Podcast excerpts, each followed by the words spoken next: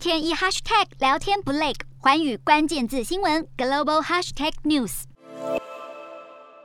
一架庞然大物从空中呼啸而过，仔细一看，竟然是俄罗斯总统普丁专用的末日飞机。近日，俄罗斯在为胜利日排练阅兵仪式时，有媒体捕捉到这架末日飞机在莫斯科附近低空飞行，预料将会再度现身胜利日阅兵。Il-80 Max Doom 除了驾驶舱，机身完全没有窗户，能抵挡核爆产生的超强辐射，更能滞留空中好几天，不必降落加油补充燃料，可以在核战或是危急时搭载政府主要官员紧急升空，是普丁的空中指挥堡垒。而这架苏联时期的巨型飞机，上次现身是在二零一零年的胜利日。如今再度出现，很可能是普丁在向西方国家发出警告讯息。因为自从乌俄战事爆发不久，普丁就曾下令核武吓阻部队戒备，并多次扬言要动用核武，引发各界关注。各家媒体多次试图向俄罗斯当局求证，却都被一一驳斥。克里姆林宫发言人再次强调，俄罗斯没有计划在胜利日当天发动新攻势，也否认普丁将利用胜利日来发布动员令。虽然俄方一再反驳没有要升级战事，